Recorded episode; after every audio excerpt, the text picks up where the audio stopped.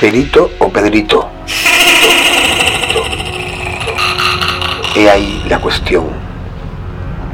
Eras una vez un cojito monteca que se vio inmerso en un recorrido médico. Eh, tuvo la suerte o la desdicha de conocer a varios eh, en dicha excursión, en el proceso del tiempo. Eh, se encontró de todo, ¿no? Se encontró profesionales por suerte de primera y se encontró todo lo contrario, ¿no?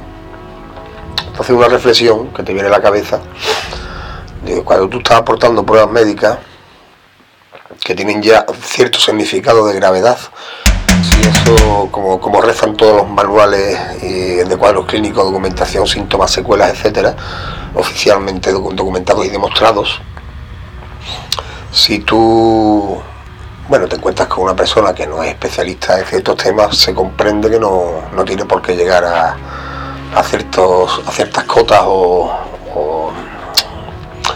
o, esclarecimientos, ¿no? No tiene por qué estar bien situado, digámoslo así. No tiene la obligación, pero cuando una persona se hace llamar a sí misma perito, eh, tú le entregas pruebas que no tienen nada que ver con un simple dolor de cabeza, por decir algo, ¿no? Valga el ejemplo y a lo mejor el señor o la señora te dice, no, tú no tienes nada, esto no es nada, esto no es nada. Luego resulta que, todas esas secuelas pueden ser, pues, 20, 30 puntos secuelas o lo que quiera que sea, ¿sabes? Pero no es nada, vamos, solo, solo falta que te diga vete a correr una maratón, que te veo en perfectas condiciones.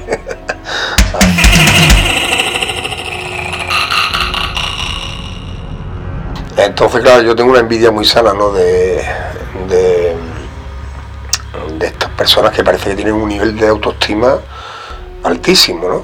Claro, porque para hacerse llamar a sí mismo y creértelo eh, con esa cualificación profesional, ¿no? El nombre de perito, pues lo tienes que tener muy claro, ¿no?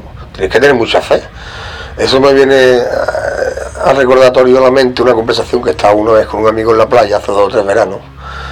Eh, la playa atestada de gente y claro, la mujer pues estaba cerca, estaba cerca de nosotros con su hija tenían que estar hablando a voces, porque si no, no podían mantener la conversación.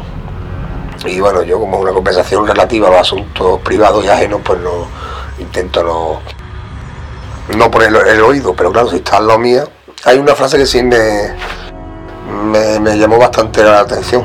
Se produjo una apertura de mi membrana auditiva instantáneamente, ¿no?